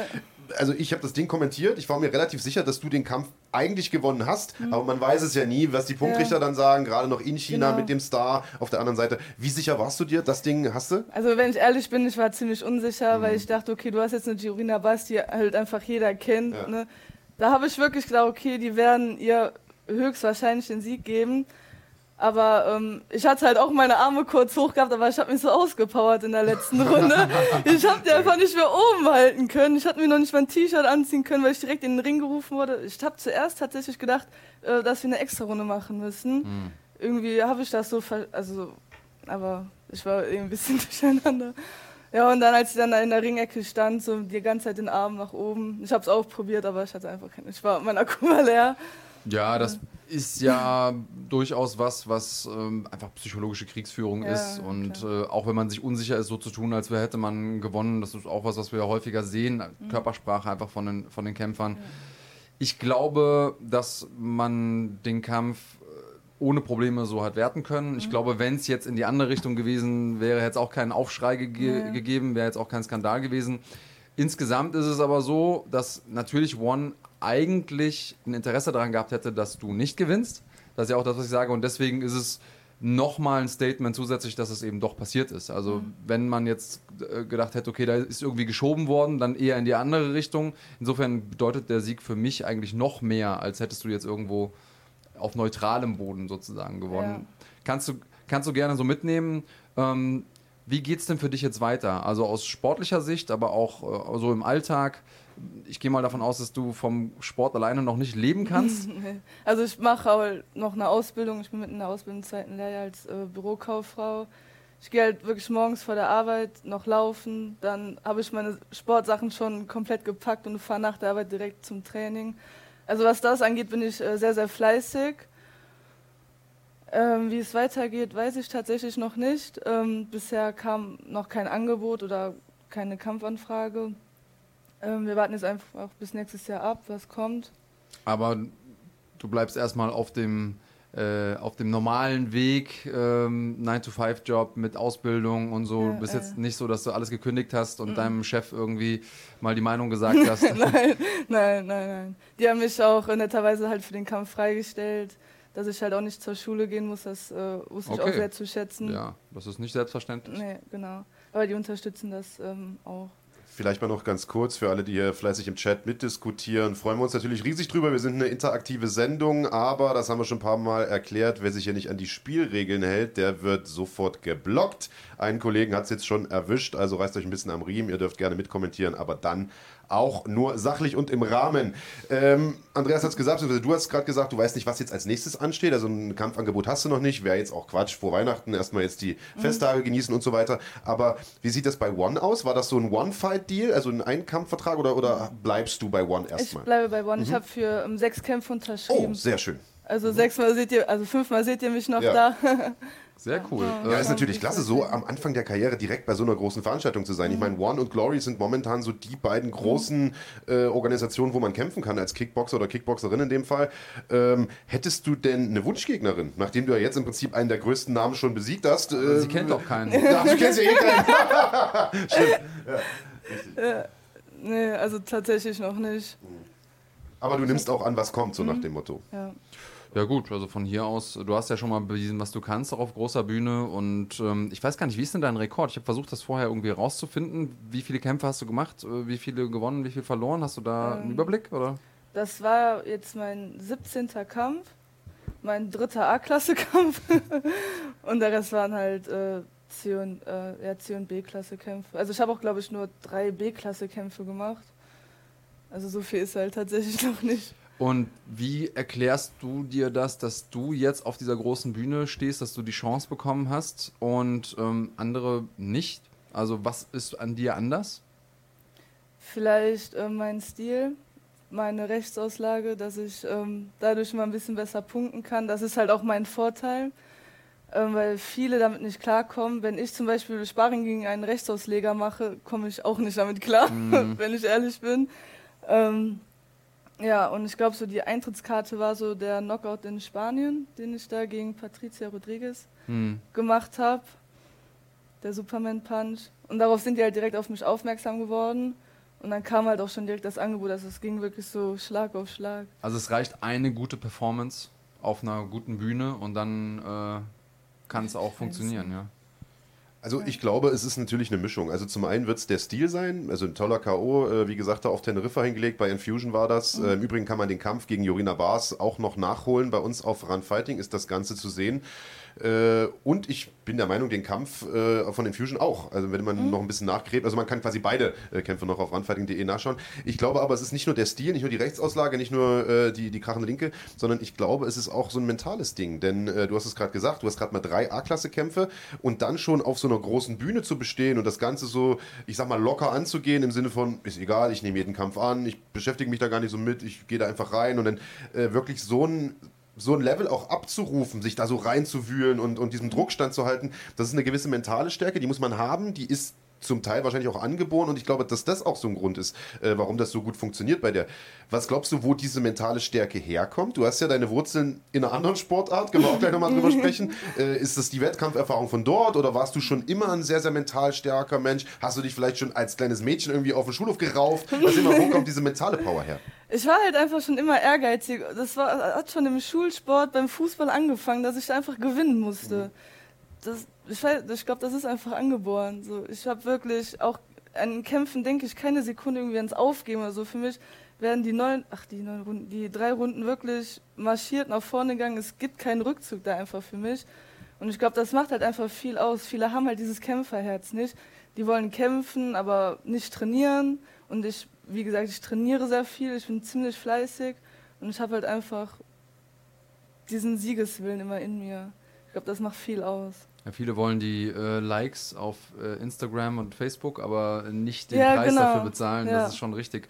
Hast du denn irgendwie ähm, Geschwister, mit denen du dich auch irgendwie geprügelt hast, als du groß geworden bist? Oder? Ich habe einen Bruder. Größer, kleiner? Ein Jahr älter ist, mhm. ja. Ähm, ja, geprügelt haben wir uns jetzt nicht, aber es kam oft Auseinandersetzungen. aber auch wo wir kleiner waren, jetzt auch nicht. Wer mehr. hat da den kürzeren gezogen? Ja, ich, meistens noch ich. Oh. der macht aber keinen Kampfsport. Doch, der boxt auch zwischendurch, aber oh. jetzt halt nicht so kämpferisch, nur hobbymäßig. Okay. Wir haben hier noch eine kurze Zwischenfrage, bevor wir vielleicht vom Kampf gegen Jorina Bars dann mal wegkommen. Äh, und zwar auch vom Kollegen Ütheis, der hat ja heute schon mal äh, gefragt, äh, hättest du Lust oder wärst du bereit zu einem Rückkampf, da das Ganze ja doch eine recht ausgeglichene Nummer war? Ähm, wäre das was, was dich interessieren würde? Ja, auf jeden Fall. Ja? Ja, Glaubst du, das wäre dann ein schwererer Kampf, weil sie sich dann mit Sicherheit nicht Ja. mehr unterschätzen wird? Ja, ne? Mm, ja auf jeden Fall. Aber gut. Aber dann weißt du ja auch, was dich erwartet. Ne? Also du wirst Genau, bleibst ja auch nicht ja- stehen, sage ich mal. Nee, Quatsch, genau. Ich kann mich jetzt ähm, dann auch besser vorbereiten. Ich weiß halt, wie ihr Stil ist, wie sie kämpft. Und da kann man sich dementsprechend auch nochmal besser vorbereiten. Wir haben viele Kämpfe von ihr geguckt, dementsprechend haben wir uns auch vorbereitet. Also wir wussten schon, was auf uns zukommt, also beziehungsweise auf mich. Und ähm, wir haben uns da echt sehr, sehr gut drauf vorbereitet. Jetzt kennst du ja auch ihren Namen. du weißt auch, worauf du dich einlässt. Ähm, ich habe mal ein älteres Interview von dir gelesen und hast du gesagt, ich ähm, bereite mich eigentlich fast ausschließlich oder ausschließlich nur mit Jungs vor. Also auch mit Jungs, die schon länger dabei sind. Ähm, würdest du dir denn wünschen, dass mehr Mädels mit auf der Matte wären? Oder findest du das ein Vorteil, dass du sagst, okay, ich habe jetzt da Männer, die mir gegenüberstehen im, äh, auf der Matte im, im Ring. Und wenn ich dann nachher gegen eine Frau kämpfe, dann habe ich es ja in Anführungsstrichen leichter. Oder ähm, wie ist da deine Herangehensweise? Oder interessiert dich das überhaupt nicht? Also mir ist das eigentlich egal, so mit wem ich trainiere, mit wem ich Sparring mache. Mhm. Ähm, ich meine, klar, mit Jungs vorbereiten, da kann man beim Sparring halt schon vielleicht ein bisschen mehr reinschlagen. Die halten das eher aus, meinst ja, du? ja, genau. Weil ähm, es geben halt, wie gesagt, auch ziemlich wenige Mädels in meiner Gewichtsklasse. Und wenn ich jetzt mit einem Mädel mache, die, keine Ahnung, 56 Kilo wiegt, da schlage ich halt nicht rein. Uninteressant. Ah, okay. So, so, ne? Also klar mache ich gerne mit jedem Sparring. Manchmal schreiben mich auch welche an, ähm, wenn jetzt bei denen Kampf vor, äh, ansteht ähm, gegen eine Rechtsauslegerin, da fahre ich halt auch hin und dann machen wir Sparring, damit man sich halt einfach vor. Man sollte sich in diesem Sport untereinander helfen. Gerade so wir Mädels, wir sind nicht so extrem vertreten, sage ich jetzt mal. Genau. Ja, wobei es aber, glaube ich, auch gar nicht unbedingt ein Nachteil ist, überwiegend auch mit Jungs zu sparen, denn die sind einfach physisch ein bisschen kräftiger, Genau. haben einfach andere Knochen, andere Statur. Äh, Also ich glaube, von Nachteil ist das nicht, wenn du Nee. mit, mit kräftigeren, stärkeren Leuten trainierst, oder? Nee, gar nicht. Ist es was, äh, weil du trainierst ja im Tiger Gym äh, Kerpen, äh, ist das etwas, was du schon mal im Hinterkopf hattest, vielleicht auch mal nach Holland rüber zu fahren? Der Weg ist ja jetzt nicht so weit äh, und dich dort in einem der großen Gyms vielleicht auch mal vorzubereiten auf einen Kampf? Also da gibt es ja einige äh, große Adressen. Ja, also zum Sparring gerne. Äh, Würde ich auf jeden Fall machen. Aber was ich für nächstes Jahr anpeile, ist ähm, mal zwei Wochen nach Thailand. Da würde ich sehr gerne mal hin und mich da mal vorbereiten, wie da das Zwei Wochen Training reichen nicht. Aber. Nee. Ja, bis du da bist, angekommen bist, ähm, aus dem. Ja gut, ich habe aber auch noch einen Job. Ja, lass sollen dich halt nochmal freistellen. Aber bis du dann wirklich aus dem Jetlag raus bist, Mhm. die ganzen Strukturen kennst und so, also versuch mal mindestens drei Wochen zu machen. Okay. Wo Lohnt soll es sich denn hingehen überhaupt? Nach Koh Samui. Hm. Ich glaube, das ist so der Standard. Thailand ist Ja. natürlich auch ein absolutes Mecker und da kann man einmal diesen Lifestyle richtig Mm, leben. genau, Ähm, da hätte ich auf jeden Fall nächstes Jahr mal Lust drauf. Das macht total Sinn. Nimmst du deinen Trainer mit oder? Auf jeden Fall. Ja, ihr scheint auf jeden Fall ein gutes Gespann zu sein. Mhm, Ne? Ähm, je, ja. Mit dem hast du auch von Anfang an direkt trainiert? Genau, ich habe vor, wie gesagt, sieben Jahren, ähm, habe ich mich halt umgehört, umgeschaut, wo ich hingehe. Ich kannte halt auch kein Gym. Und dann hat sie mich eine Freundin darauf hingewiesen, ähm, mal vielleicht ins Tiger Gym zu gehen. Dann habe ich da mein erstes Probetraining gemacht, unseren ersten D-Klasse-Kampf. Und jetzt haben wir uns zusammen in die A gekämpft. Mhm. Ja, Du hast gesagt, oder wir haben uns im Vorgespräch darüber unterhalten, du bist äh, zum Kickboxen gekommen, weil du selbst Kickboxen im Fernsehen geschaut hast. Und zwar, äh, wie wahrscheinlich viele damals Dr. Christine Theis gesehen hast. Wird natürlich von Hardcore-Kampfsportlern, von den Extrem-Insidern immer so ein bisschen belächelt, weil sie jetzt natürlich nicht unbedingt die ganz große Weltspitze gekämpft hat und auch nicht unbedingt K1 gekämpft hat, sondern immer nur Kickboxen und Vollkontakt mehr oder weniger und so weiter. Aber man muss sagen, sie hat große Verdienste für den deutschen Kampfsport äh, gebracht. Sie hat sehr, sehr viele Augen auf den Sport geholt und war jahrelang da an der Spitze äh, ungeschlagen. Du hast gesagt, du hast dich sogar äh, bei den ersten Kämpfen wie sie angezogen mit so einem kleinen Röckchen. Ist das im Nachgang so ein bisschen peinlich? Oder? Ah ja, was ist, was heißt peinlich? Ich war halt so ein Fangirl. Ja, sehr gut. Ja, ah ja. Ich habe so ah, vier, fünf Kämpfe so gemacht und danach habe ich mich auch mal nach was anderem umgeschaut. Danach hast du deinen eigenen Stil gefunden. Genau. Und ähm, ich habe gesehen, dass du mit so einer Spandex kämpfst, also mit im Prinzip so einer Art Leggings hast du jetzt bei One gekämpft. Was ist für dich der Vorteil da? Ich fühle mich einfach, also ich trainiere generell immer auch gerne in Leggings. Ich fühle mich einfach so wohler. Das hat sich irgendwann ergeben. Ich hatte ja, äh, genau, wo ich in Teneriffa gekämpft habe, da hatten wir ja ein Infusion-Outfit angehabt. Und da habe ich halt auch das erste Mal in Leggings gekämpft und dann, ich habe mich irgendwie total wohl gefühlt. Dann habe ich so, warum nicht in Zukunft auch? Und so hat sich das dann ergeben. Okay. Äh, Gibt es sonst irgendwelche Leute, zu denen du aufgeblickt hast oder heute noch aufblickst, jetzt aus sportlicher Sicht? Leute, wo du sagst, denen eifere ich nach oder ähm, so wäre ich gerne mal oder die haben bestimmt einen bestimmten Move, den ich cool finde? Mm, Also ich ähm, finde die Anissa Maxen total klasse. Das ist auch so. Und die Valentina Shevchenko. Die finde ich auch klasse. Die ist auch in der Rechtsauslage. Mhm. Ähm, ich finde ihren Stil einfach Hammer. Also ich Mega. habe wirklich alle Kämpfe von ihr geguckt, die im Internet ähm, sind. Ja, die zwei, das sind so meine Favorite. Anissa Mixen natürlich jetzt den Titel erstmal verloren gegen Mhm, Tiffany ja. van Soest. Äh, hat sie überraschend alt ausgesehen, aber ansonsten wirklich äh, tolle Kämpferin. Hast du dir auf jeden Fall äh, die richtigen Vorbilder ausgesucht, muss man sagen. Und für alle, die immer äh, gegen diese Kampfsport-Stars haten, wie eine Dr. Christine Theis, solche Leute, ob er die nun ernst nimmt oder nicht, tragen eben doch dazu bei, dass neue Leute auch den Weg zu diesem Sport finden. Leute wie Christina Breuer, die äh, uns dann eben auch international vertreten können. Was ich total lustig finde, ist, dass du aus einer Sportart eigentlich kommst oder als, als Kind, Schrägstrich Jugendliche, eine Sportart betrieben hast, die mit dem Kampfsport ja mal so überhaupt gar nichts zu tun hat. Erzähl mal ein bisschen. Ähm, also ich bin mit Pferden aufgewachsen. Mein Vater war ähm, Springreiter gewesen. Und ähm, dann bin ich halt nachgerückt. Ich hatte halt auch zwei eigene Pferde gehabt. Ich habe aber auch damals getanzt, Fußball gespielt, sowas alles. Und nachher hat mir das halt einfach nicht mehr gereicht, so allein dieses Springreiten. Ich brauchte irgendwie noch was anderes. Und dann bin ich halt, ähm, weil ich es halt im Fernsehen von der Christine so ein bisschen abgeguckt habe, ähm, habe ich es dann halt mal probiert. Und dann habe ich auch eine Zeit lang beides gemacht. Ähm, aus familiären Gründen musste ich dann halt nachher beide Pferde ähm, leider verkaufen. Und dann bin ich halt einfach nur noch bei dem Sport geblieben. Ich habe auch nichts anderes mehr irgendwie suchen wollen, weil mich der Sport halt einfach total erfüllt hat.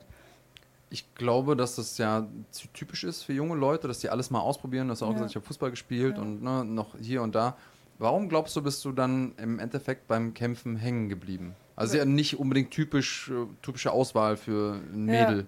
Ich habe mir jetzt einfach total Spaß gemacht. Und nach und dann sollte ich nach knapp einem Jahr, glaube ich, sollte ich dann halt meinen ersten Kampf machen. Nachdem ich den dann gemacht habe, wollte ich halt einfach mehr. Das war halt einfach so, das ist halt einfach, ich liebe diesen Sport und deswegen, ich würde nichts anderes mehr machen wollen. Warum? Was ist, was ist besser als am, am Springreiten oder am Fußball? Ja, es, mir macht es halt einfach mehr Spaß. Fußball jetzt nicht so, war jetzt nicht so meins. Vor allem so der Teamsport ist auch nicht so meins. Das ist tatsächlich was, was man sehr oft hört von äh, Kampfsportlern, Mhm. dass die sagen, du äh, kannst dich zwar nicht auf deine Teamkameraden verlassen, aber die äh, können dich auch nicht mit runterziehen. Du bist halt allein verantwortlich für, Genau, für ich- Sieg oder Niederlage. Ich habe klar, mein Team habe ich komplett im Rücken, aber im Ring stehe ich halt dann am Ende des Tages alleine. Und das ist, glaube ich, das, was besser für mich ist als Teamsport, so wie Fußball oder so. Das ist nicht so. Ja, und wenn du beim Springreiten deine Gegner in die Fresse haust, äh, kommt wahrscheinlich auch nicht so gut. Aber dann würden es wahrscheinlich mehr Leute gucken. Kann passieren. Aber du, ich Ja, glaube, hätte so wenig Leute gucken das, glaube ich, gar nicht. Also das Ja. ist schon äh, doch ein relativ großer Sport. Auch warst du denn auf einem erfolgreichen Weg auch äh, im, im Springreiten? Oder, Mhm. Ja, also ich ähm, habe viele Turniere auch geritten, Mhm. viel gewonnen auch. Ich hatte zwei sehr gute Pferde gehabt. Ja. Ich weiß nicht, vielleicht hätte ich die heute noch, keine Ahnung. Ja.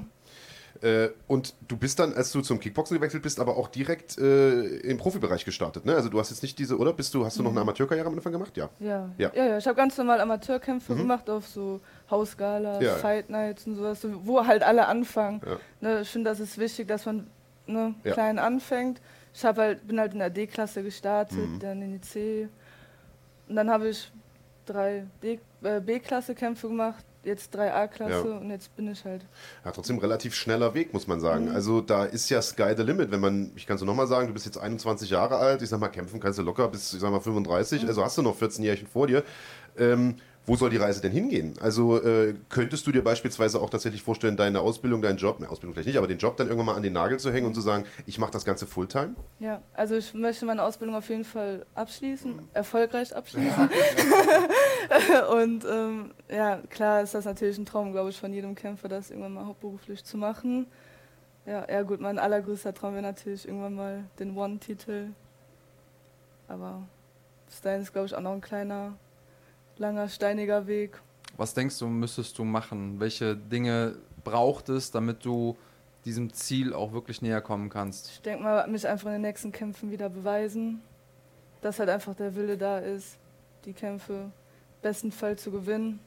Na, du weißt, oder hast ja eben selber gesagt, die meisten Leute äh, wollen zwar irgendwie als Kämpfer gesehen werden Mhm. und so, wollen aber nicht trainieren. Hast du irgendwie das Gefühl, dass du Hausaufgaben machen Mhm. musst im Training, noch irgendwelche Dinge lernen musst, irgendwas umstellen musst, irgendwas Neues hinzufügen musst, um nochmal ein Level hochzuschalten? Ja, also das Training so geht bei uns eine Stunde abends und ich bin dann mit wenigen noch die, die halt einfach länger trainieren, noch mehr machen.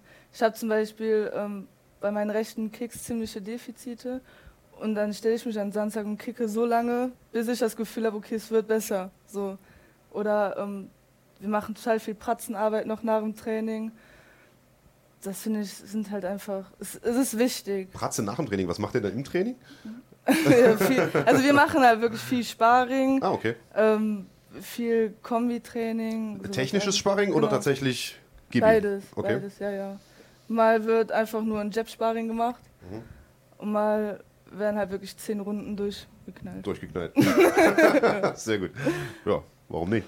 Ja, also sehr äh, Holland orientiert, sage ich mal. Wollte ich gerade sagen, das, mal da äh, viel Sparring. Ja. Ähm, ist das was, was du irgendwann schon mal in Frage gestellt hast? Weil es gibt ja durchaus Leute, die sagen, hey, wenn du eine lange Karriere haben willst, dann versuch weniger Sparring zu machen oder das Sparring weniger intensiv zu machen. Ähm, und klar kann man auch, also die, die, es gibt ja sozusagen diese holländische Variante zu sagen, okay, letzten Endes machen wir jedes Training Sparring oder im Prinzip kämpfen wir nur mit etwas dickeren Handschuhen jedes Training. ähm, und dadurch ist aber, wenn wir in den Kampf gehen, für uns der Kampf keine Sondersituation mehr, sondern das ist für uns Alltag. Und das bringt natürlich einen großen Vorteil mit sich. Nachteil ist natürlich, da lässt man federn. Also ist natürlich. Kann sich mit 40 die Schuhe nicht mehr zubinden. Ja, genau. Oder so wie äh, James Tony, der ist jetzt kein Holländer und kein Kickboxer, aber der äh, muss selbst in seiner Muttersprache irgendwie äh, Untertitel eingeblendet bekommen, wenn der spricht im Fernsehen. Also, das hat natürlich Vor- und Nachteile. Ähm, wie siehst du das? Hast du das Gefühl, dass das was ist? Ich meine, du bist jetzt noch äh, blutjung tatsächlich, da steckt im Körper sowas noch weg, aber äh, perspektivisch hast du da irgendwie ähm, eine Idee, dass man da auch noch ein bisschen was drehen kann? Ja, also ich meine, wir haben halt auch alle eine komplette Schutzausrüstung an, vom Kopfschutz, Schienbeinschoner etc. Wir versuchen, also gerade die Jungs versuchen mich ja jetzt nicht irgendwie auszunocken oder so. Also es ist halt wirklich sehr, sehr technisches Sparring. Zum Körper schlagen wir fester, aber zum Kopf schauen wir halt auch, dass das ähm, alles im Rahmen bleibt. So, das ist vielleicht mal, wenn die Nase blutet, das ist okay. Man muss sich da halt nicht ausnocken, finde ich. Ähm, ansonsten finde ich, mit Sparring ist man halt am besten für einen Kampf vorbereitet. So, man wechselt jede Runde durch, man kann, man muss sich immer neu einstellen. So finde ich, ist das auch leichter im Kampf, dass man sich halt einfach relativ schnell auf den Gegner einstellen kann. Das habe ich jetzt zum Beispiel bei Jorina Bas gemerkt. Ich hatte anfangs auch ein bisschen so, okay, ich war auch extrem nervös, aber nach der ersten Minute wusste ich, okay, wie sie kämpft. Und so konnte ich mich halt direkt darauf einstellen. Ich wüsste jetzt nicht, wenn ich total wenig Sparring mache, wie das dann wäre. Ja, auch Schlaghärte ist ja so ein Thema. Also ich sag mal, es gibt ja Gyms, in denen wirklich immer nur so mit 50, 60 Prozent gespart wird und wenn die dann im Kampf stehen und das erste Mal eine richtige Bombe verpasst kriegen, dann siehst du den richtig im Gesicht an, wie, uh, fuck, wo bin ich denn hier gelandet, so nach dem Motto. Also ich bin da bei dir, bin aber auch bei Andreas, wenn du natürlich äh, von sechs Trainingstagen in der Woche viermal hart sparst, dann äh, hast du wirklich irgendwann äh, diesen Effekt, dass du mit 40 Probleme hast, den Namen zu schreiben, den eigenen. Also äh, ich glaube schon, dass man da einen goldenen Mittelweg finden muss. Wie schwer sind denn die Jungs, mit denen du da ballerst? Also sind das auch irgendwie solche Typen hier, äh, Phänotyp Andreas Kranjotakis oder sind da so... Alles. Also das ist wirklich von Leichtgewicht bis, bis äh, Schwergewicht. Ja. Da, da machen wir halt auch keine Ausnahme. Es, mein Trainer sagt auch immer, es ist wichtig, so sich auf andere Gegner einzustellen. Zum Beispiel haben wir auch relativ große Jungs und mit denen habe ich halt relativ viel Sparring dann gemacht, weil die Jurina ja auch so groß war. Genauso wie die äh, Rodriguez in ähm, Spanien, die war ja auch 1,78, 1,79. Da habe ich dann halt auch eher so die größeren genommen, damit ich mich halt besser darauf einstellen kann. Verfolgst du generell MMA denn? Also, M MMA, ja. ja, also UFC ja, Mhm. ja, aber ich da jetzt nicht so. Also ich, ich frage jetzt unter anderem deshalb, weil Üteis, ich hoffe, dass man dich so ausspricht, ähm, hat da einen interessanten ähm, Kampf angesprochen. Das ist auch eine Kickboxerin, Germaine de Randemy. Die kämpft ja jetzt gerade gegen ja, Amanda Nunes. Im Prinzip eins der großen Duelle, auf das man hinfiebern kann. Äh, der Randemi hat auch sogar schon mal gegen einen Mann gekämpft, also nicht nur nicht nur Sparring im, Okay. äh, und den auch besiegt. Also Ich glaube sogar K.O. geschlagen Ja, hat ja. den. Oder vorzeitig zumindest besiegt. Ja, Äh, also die äh, ist auch ein Mädel, die ja aufräumt mit solchen Vorurteilen wie, ich habe es eben mal kurz gelesen, äh, Frauen gehören äh, in die Küche. Offensichtlich gibt es dagegen äh, Beispiele. Dafür oh. ist der Kollege ja jetzt auch gesperrt. so einfach ist das. Ja, aber äh, ich meine, es ist ja auch, äh, es ist auch einfach wichtig, dass wir Mädels haben, die da eben im Prinzip das Gegenteil beweisen. Hast du da irgendwie einen, einen Tipp für oder kennst du die Mädels nicht so gut, dass du da jetzt irgendwie eine Prognose wagen würdest? Also ich ähm, kenne die Amanda Nunes nur ziemlich gut durch die Kämpfe, die sie gemacht hat. Finde ich sehr, sehr stark. Aber die haben auch schon mal vor ein paar Jahren miteinander gekämpft. Meine ich, habe ich gesehen. Habe ich nicht auf dem Schirm, ich gucke gerne nochmal nach. Ähm, Irgendeiner Instagram-Seite habe ich das gesehen, dass sie vor zehn Jahren oder so schon mal, ähm, MMA auch? ja. Das finden wir alles raus. Siehst du, die Christina Breuer, die keine Kämpferin kennt, weiß aber das. Sehr gut. Und erwischt den Andreas Kranjotakis hier kalt. Aber äh, während das hier mal gegoogelt wird, ähm, vielleicht nochmal die Frage, denn Andreas äh, spricht da was sehr, sehr Interessantes an. Solche äh, Kommentare wie äh, Frauen im Ring, guckt sich kein Mensch an und gehören in die Küche und so ein Kram, hört man ja leider Gottes auch immer Ja. wieder. Äh, ist es denn etwas, das du äh, öfter hörst, mit dem du öfter konfrontiert wirst, dass die Leute sagen, okay, Frau, das respektiere ich nicht als, als Kämpferin? Gar nicht. Bisher gar nicht, ne. Mhm. Ja, sehr schön. So Zum ist ja der Optimalfall. So, du nickst jetzt hier äh, zustimmend? Ja, richtig. Und zwar direkt nachdem sie Sheila Gaff besiegt hat, hat sie äh, Jermaine Derandemi K.O. geschlagen. Und zwar in der ersten Runde mit Ellenbogen. Also, ja, du hast recht. Und, äh, hast uns was beigebracht über MMA einmal mehr.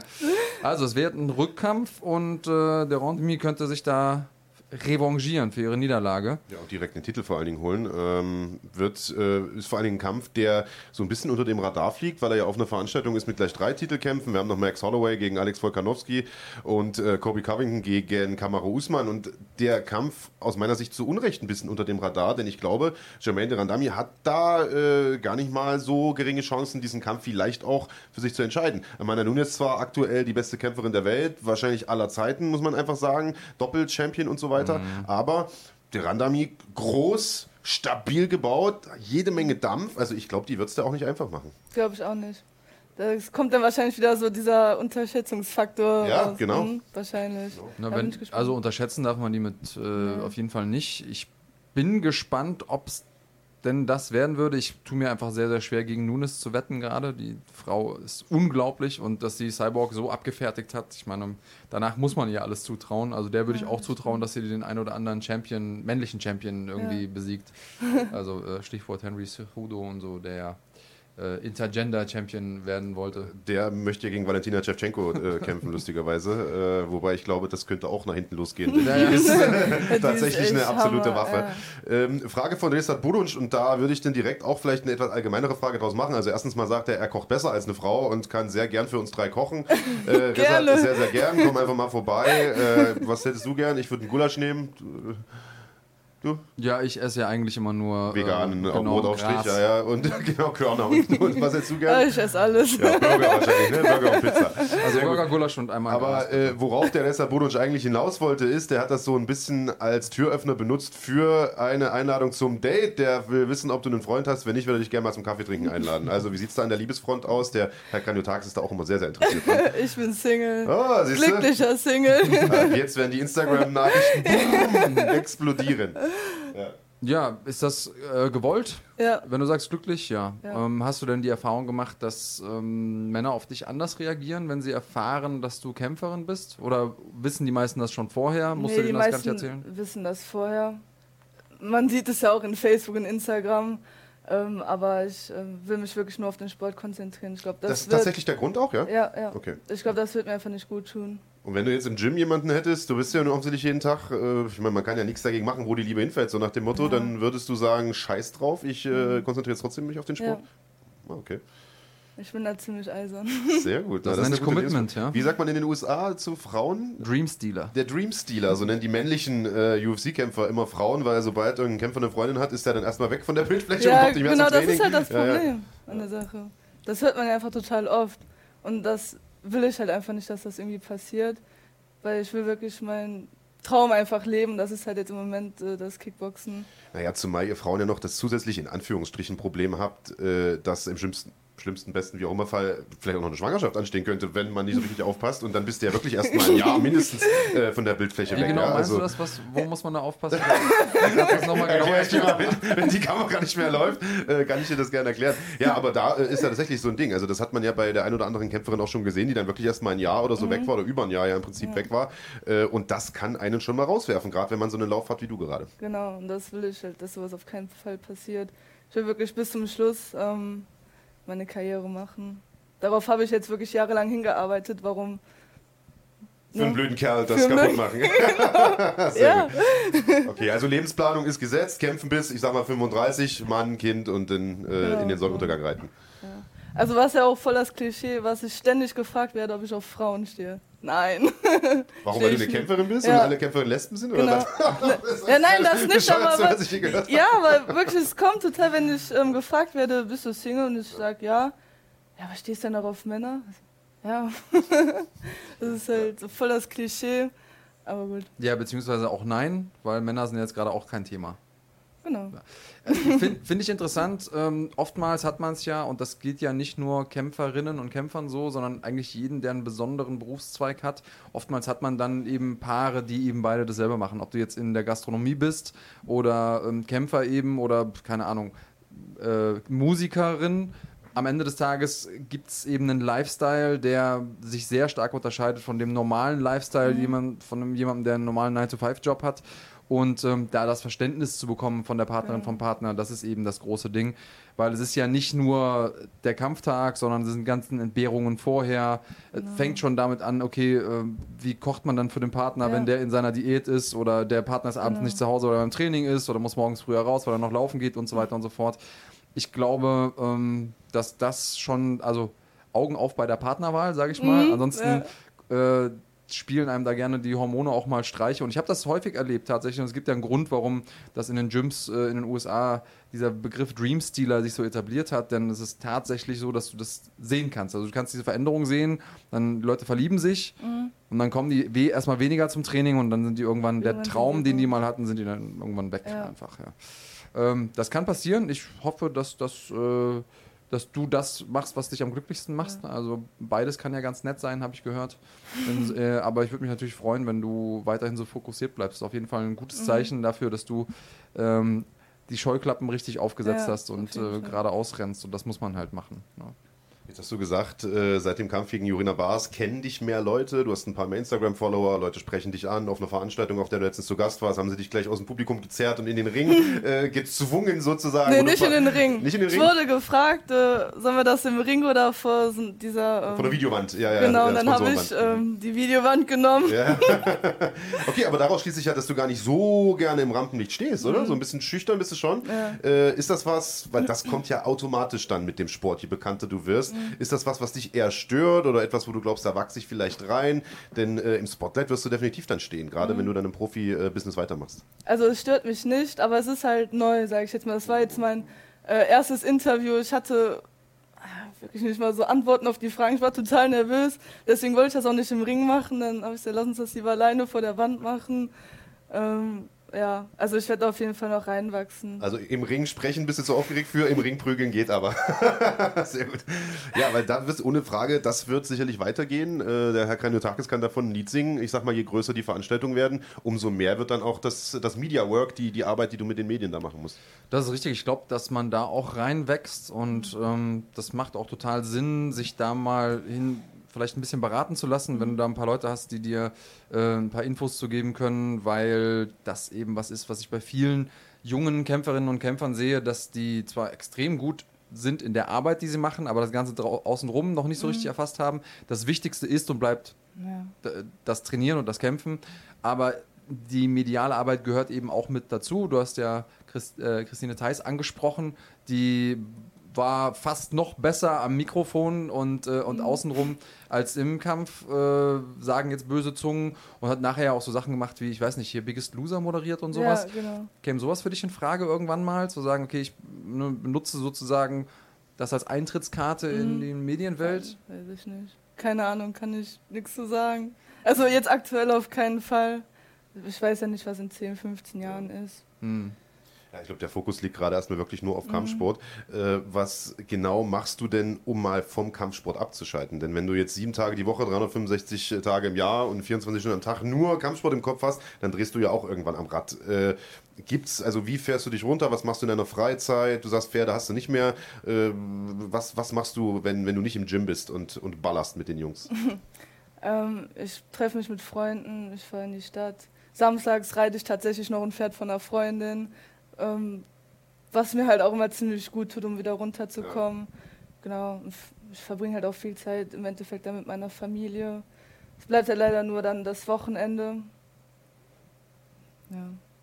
Ja, du hast schon einen relativ stressigen Alltag. Also ich meine, wenn man sich überlegt, wann stehst du morgens auf, wenn du sagst, du gehst vor der Arbeit noch laufen, Halb sechs.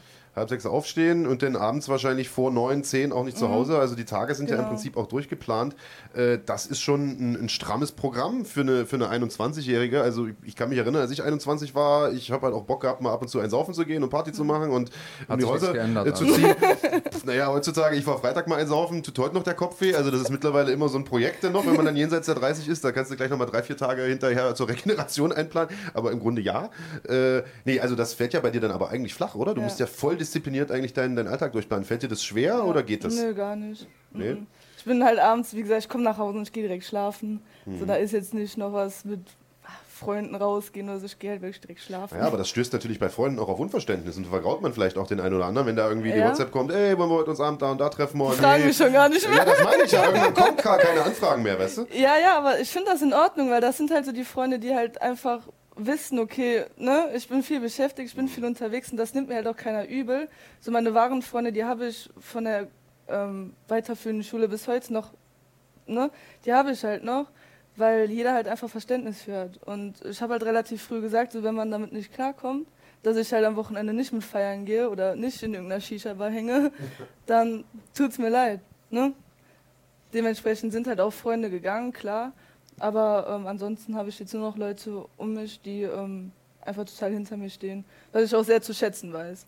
Es gibt so einen Aussiebungsprozess, den man spätestens an dem Moment erfährt, wenn man sich ganz klar committet für eine Sache und die Leute merken, okay, man ist eben doch meistens nicht mit dabei und du hast jetzt noch die Wochenenden, aber wenn du dann noch regelmäßig auf Wettkämpfen bist und vielleicht noch andere Leute betreust und so weiter und so fort, dann Genau. fallen die auch noch weg. Ja. Und ähm, das ist äh, was, wo man, ich sage immer, man muss auch zu einem gewissen Teil Egoist sein als Kämpfer. Und das fällt vielen Leuten schwer, das zu akzeptieren, weil sie eben den, die Visionen nicht verstehen oder nicht teilen, die man da hat. Jeder findet es cool, wenn man ein cooler Kämpfer ist. Keiner findet es geil, dass man dafür eben auch die äh, So viel Dinge erbringen muss und ja. die Dinge zurückstecken muss, die, die man eben normal muss. Ähm, ja, erstmal ein guter Charakterbeweis, dass du das so durchziehst und dass du das so klar hast. Du wirkst ohnehin extrem klar auf mich, also sehr geordnet und das, was du sagst, das äh, klingt so, als wärst du sehr, sehr im Reinen mit dir und mit der Position, wo du jetzt gerade bist. Du wirkst auf mich und das gilt übrigens auch, ich habe auch nach der Urteilsverkündung mal so ein bisschen deine Mimik äh, im Auge behalten. Du wirkst auf mich gar nicht so, als hättest du, wärst du überrascht. Sondern ich hätte eher das Gefühl, dass du denkst, so, ja, nee, das ist eigentlich ganz natürlich, dass ich hier so bin, wie ich bin. Ähm, ist das, sieht das nur von außen so aus? Oder hast du trotzdem das Gefühl, dass gerade das mit dir passiert, was auch passieren soll? Also vom Schicksal vorherbestimmt oder so. Achso, äh, boah, ich werde sagen, also ich bin, sage ich jetzt von meinem Charakter her, auch ziemlich so emotional. Also ich sage jetzt mal, ich habe nach dem Kampf habe ich erst mal zehn Minuten geheult so. Aber ja. Wie hättest du denn reagiert, wenn die gegen dich entschieden hätten? Also du weißt, okay, ich habe genug gemacht, diesen Kampf zu gewinnen. Du bist ja eigentlich sicher, das ist mein, mein großer Sieg. Und dann entscheiden die, zu Unrecht sage ich jetzt mal, für die andere. Was, was hätte das mit dir gemacht? Hätte dich das aus der Bahn geworfen oder bist du jemand, der das wegsteckt? Nee, also klar, ich wäre todtraurig gewesen, aber im Endeffekt, ich hätte es ihr klar auch gegönnt, alles gut, weil ich fand halt erstmal, dass ich überhaupt den Kampf gemacht habe, dass ich überhaupt in den Ring gegangen bin, das, da habe ich halt schon einen Teil gewonnen. Das haben mir halt auch viele gesagt, egal wie der Kampf aussieht, ob du gewinnst, verlierst, ob du ausgenockt wirst, du gehst in diesen Kampf überhaupt rein. Und das ähm, war für mich halt auch so, okay, ich stelle mich gerade der stärksten Gegnerin in meinem dritten A-Klasse-Kampf. Ne, für mich habe ich da halt auch schon so einen Teil gewonnen gehabt.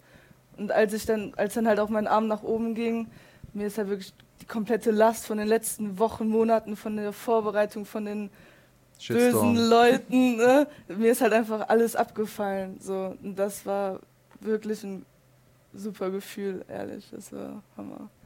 Gibt kein schöneres Gefühl, als zu gewinnen. Das muss man sagen. Ja, und auch den ganzen Leuten, die, die einem vorher gesagt haben, dass man es nicht schaffen kann, Ja. irgendwie den Mittelfinger zu zeigen und zu sagen, hier, äh, da habt ihr.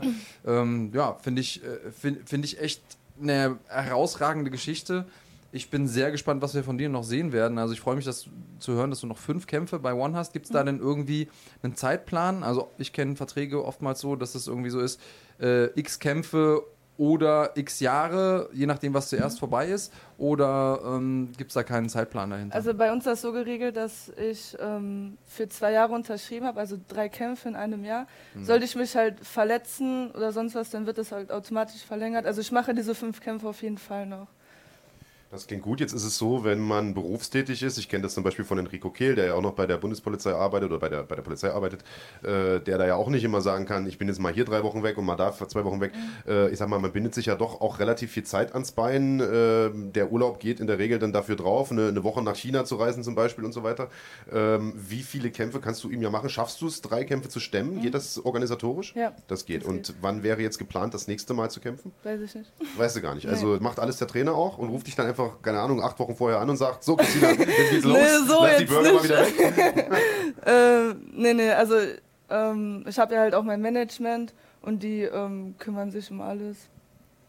Konzentrierst dich nur aufs Kämpfen. Genau. Und wie sieht die Weihnachtszeit im Hause Breuer aus? Was äh, gibt es da Besonderes? Hast du, äh, hast du irgendwie einen Gänseburger bestellt oder was, äh, was passiert bei euch? ähm, nein, also es wird zu Hause gekocht, wir sitzen alle zusammen, aber halt auch nichts Wildes, nichts Großes. Ganz klassisch. Mhm. Singen unter Weihnachtsbaum.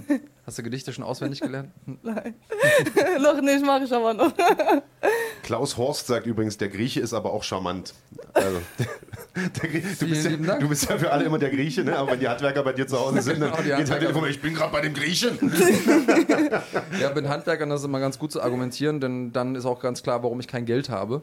Also dann sage ich auch mal bei den äh, Kostenvoranschlägen, denkt dran, ne? Ich bin Grieche. Ja, und Rissard Burunsch, der kriegt ja auch äh, auf jeden Fall heute den Preis für den äh, Fan des, der Woche. Er mag dieses Mädel, das hat er ja schon, hat er will ich auf einen Kaffee einladen. Äh, er mag auch den Kraniotakis und den etwas dicklichen blonden Mann in der Mitte. Also, dafür gibt auf jeden Fall äh, den, äh, den Mittelfinger der Woche. Tsubasa Ozora fragt, ob du einen schiefen rechten Zehennagel hast. Also jeder hat jeder hat ja so seinen Fetisch. Wollte ich gerade sagen, jeder hat Bock Äh, auf, auf Tsubasa andere Dinge. Ozora, ähm, Ja. Ich weiß nicht, ob wir das wirklich so weitergeben müssen, musst du nicht darauf antworten. Ja, kannst auch stecken ähm, die, die Fantasie unserer äh, Zuschauer und Zuhörer ist grenzenlos Ja, offensichtlich. ganz so eine Frage, gerade wenn wir Frauen zu Gast haben. Also ähm, ich finde es auf jeden Fall toll, was du bisher geleistet hast. In gerade mal, wie gesagt, drei äh, A-Klasse Kämpfen. Ich bin sehr, sehr gespannt, wie es im nächsten Jahr weitergeht. Und ich bin sehr, sehr mal gespannt, wen sie dir bei One hinstellen. Denn ich sehe es genauso wie Andreas. Ich glaube auch, dass sie gesagt haben, okay, wir haben hier eine recht unbekannte Nachwuchskämpferin, die einen tollen K.O. hingelegt hat. Die stellen wir jetzt mal unserem Star vor die Brust als solide Aufbaugegnerin. Dann gewinnst du das Ding und hast wahrscheinlich die Planung dort erstmal komplett durcheinander gebracht. Und äh, das passiert bei One öfter, ist schon mit anderen Kämpfern dort auch passiert. Und es würde mich gar nicht mal wundern, wenn die tatsächlich sagen, es gibt einen Rückkampf. Äh, bin ich mal sehr, sehr gespannt aufs nächste Jahr.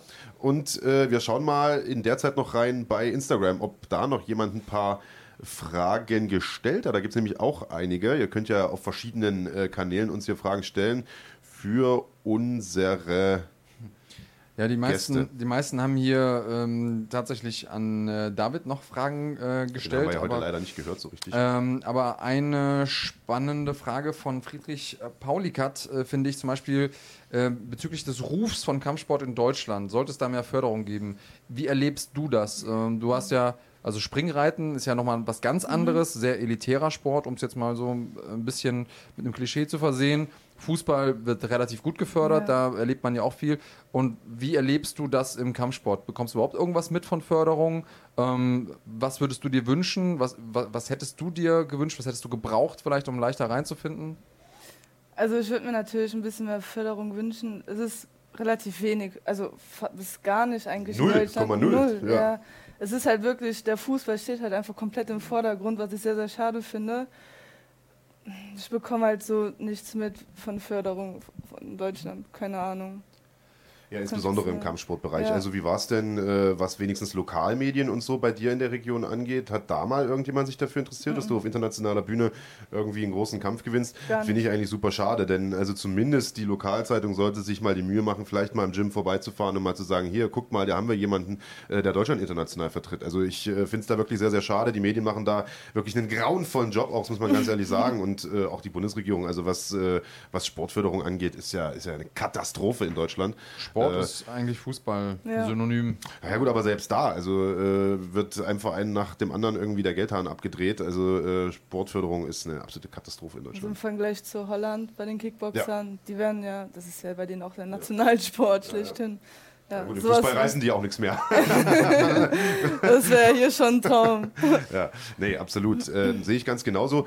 Ähm, jetzt äh, haben wir gesagt, du bist jetzt hier mal äh, zu Gast, kannst ein Interview geben. Man merkt auch, du taust immer mehr auf, je mehr Fragen du beantwortest. Äh, ist das was, was du dir für die Zukunft auch mehr wünscht? Ja, Ja? Auf jeden Fall. Ja, dann wollen wir mal hoffen, dass da ein paar Medienanfragen in der nächsten Zeit noch kommen und ähm, hoffen mal, dass das karrieretechnisch da ganz entsprechend äh, weitergeht. Wie sieht es bei dir trainingstechnisch aus? Du hast gesagt, ihr spart sehr, sehr viel. Ähm, kann man sich jetzt drüber streiten, ob das gut oder schlecht ist. Es ist auf jeden Fall gut, was die, was die Vorbereitung für den Kampf angeht. Für die Gesundheit vielleicht nicht ganz so gut. Wie sieht das äh, davon abgesehen aus? Du sagst, du gehst jeden früh laufen. Irgendjemand hat dir auch die Frage gestellt, äh, wie weit läufst du da jeden Tag? Wie äh, hoch ist das Pace? Ist das wirklich nur, um das Gewicht unter Kontrolle zu halten? Oder äh, machst du Intervallläufe? Was, wie, wie, wie sieht dein Lauftraining aus? Also morgens gehe ich tatsächlich nur so vier Kilometer laufen, einfach locker. Locker. Äh, halt vorm Frühstück, man, ich habe eh da keine Kraft oder sowas. Ja. Also es ist halt wirklich nur für mich. Abends ähm, wird dann halt normal trainiert, das Training, und dann habe ich halt äh, meinen Trainer und halt auch noch zwei, drei andere, die immer in der Vorbereitung mir helfen, mich unterstützen, wo ich auch sehr, sehr dankbar für bin. Die nehmen sich dann halt auch die Zeit für mich, machen mit mir Pratzen und ähm, je nachdem mache ich halt, ähm, gehe ich abends auch nochmal entweder Ausdauerlauf Nochmal laufen. oder ja, entweder das oder ich mache noch Sprints, sowas alles. Ähm, mein Trainer nimmt sich auch ähm, sonntags zum Beispiel für mich Zeit und dann gehen wir um den Sportplatz und machen Intervallläufe. Samstags mache ich ähm, ähm, mit auch einem anderen Trainer Intervalltraining. Da haben wir wirklich äh, elf Stationen aufgebaut und dann wird da halt auch nochmal richtig Gas Das macht dann besonders Spaß, nehme ich an. Ja. Nein. Und äh, hast du auch so Kraftkonditionssachen oder, oder insbesondere Krafteinheiten? Denn ähm, eine Zeit lang hieß es ja im Kampfsport immer mit Gewichten trainieren überhaupt nicht und das macht langsam. Mittlerweile hat sich das ein bisschen geändert. Die Leute gehen davon weg, machen viel Explosivkraftgeschichten, wenig Wiederholung, viel Gewicht. Auch für die Schlagkraft ist das ja jetzt nicht, äh, nicht verkehrt. Machst du sowas auch oder meidest du den Kraftraum komplett? Ähm, also so Pumpen, sage ich jetzt mal, mache ich gar nicht. Wir machen das äh, Schla äh, Schlagkrafttraining, Kraftausdauer machen wir dann wirklich durch das Intervalltraining oder dass wir nach dem Training noch ein paar Übungen so machen. Aber ich gehe nicht ins Fitnessstudio. Es macht mir auch, davon abgesehen, macht es mir auch absolut keinen Spaß. Ja, ist natürlich äh, weniger, weniger spaßig als, äh, als zu knallen. Also Als Leuten ins Gesicht zu Ja. schlagen. Bei dir. Brauchen wir uns nicht drüber zu unterhalten, ja. Ähm, ich glaube, dass es trotzdem Sinn macht, das auf eine gewisse Art und Weise einzubauen. Wenn die aber Intervalltraining Training macht oder das, was du da. Also früher hätte man ja Zirkeltraining gesagt. ja, ne? genau, ist halt Zirkel. Ja, Und da halt machst du ja wahrscheinlich auch äh, Körpergewichtsübungen Genau. und sowas. Ne? Alles, ja. All die Sachen, die man hasst, aber wenn man jemanden neben sich stehen hat, so einen Drill-Instructor, Ja. dann geht es dann auch leichter von der Hand. Also ich glaube, dass es ganz ohne Gewichttraining, auch wenn es nur eigenes Körpergewicht ist, geht, da fehlt dann auch ein bisschen was. Ich- Dann Mhm. Ja, bleibt man ein bisschen unter seinem. Potenzial. Aber man muss natürlich nicht jetzt stupide Eisen, Eisen stemmen. Ich glaube, das ist kein zwangsläufiges Muss. Mhm. Ähm, Gibt es denn sonst irgendwas, wo du sagst, das brauche ich als, äh, als Regeneration vielleicht? Ist das für dich schon ein Thema, dass du dich aktiv in der Regeneration orientierst an irgendwas? Oder bist du einfach noch so, so jung, äh, dass das von alleine geht mit ein paar Stunden Schlaf? Ja, tatsächlich, ja. also ich kann halt nicht, also ich trainiere halt wirklich jeden Tag und wenn mein Trainer dann sagt, so Sonntag machst du mal Pause, dann gehe ich sonntags trotzdem fünf Kilometer laufen, weil ich nicht ruhig liegen Du hast bleiben gar kann. keinen Pausetag? Selten. Okay, selten. heftig. Oh, waren das noch schöne Zeiten, als man noch jung war. Und, Ich kann mich noch dunkel erinnern. äh, gut, also bei uns beiden gab es solche Tage eigentlich wahrscheinlich eigentlich nie.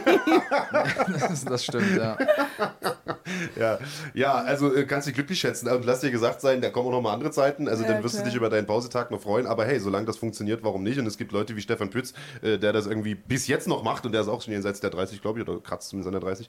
Ähm, Klingt absolut toll. Also, Ja, das Problem äh, ist halt immer, ich denke dann immer, okay, während du jetzt gerade im Bett liegst, ist deine Gegnerin wahrscheinlich am Trainieren. Und das ist dann so bei mir eine Kopfsache, sag ich jetzt mal, und dann muss ich irgendwas machen. Und deswegen jeden Tag. Gut, aber das ist ja auch die richtige Einstellung. Also ich glaube, das ist so ein Champion-Mindset. Ich glaube, damit äh, kommst du dann tatsächlich äh, relativ zügig auch an die Spitze.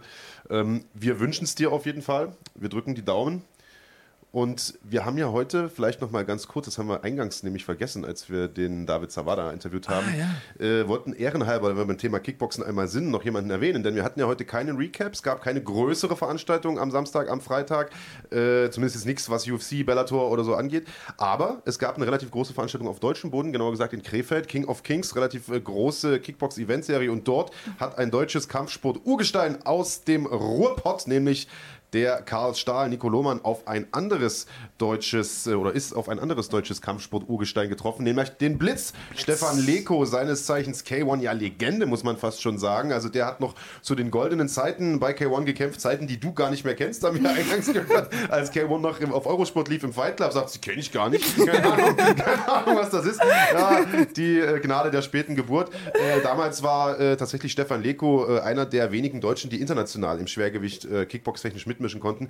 Der hat sein Comeback gefeiert äh, gestern Abend gegen Karl Stahl und hat verloren durch K.O. in der ersten Runde nach gut zwei Minuten. Also Grüße an dieser Stelle an den Kollegen Karl Stahl, der ja im Prinzip auch schon alles miterlebt hat, was man miterleben kann im Kampfsport, oder? Ja, nicht nur im Kampfsport habe ich mir sagen lassen, auch so äh, ist auf jeden Fall auch ein lustiger Dude, ähm, ist schon lange, lange mit dabei, hat ähm, mehrfach schon einen Rücktritt bekannt gegeben, ist dann wieder zurückgekommen.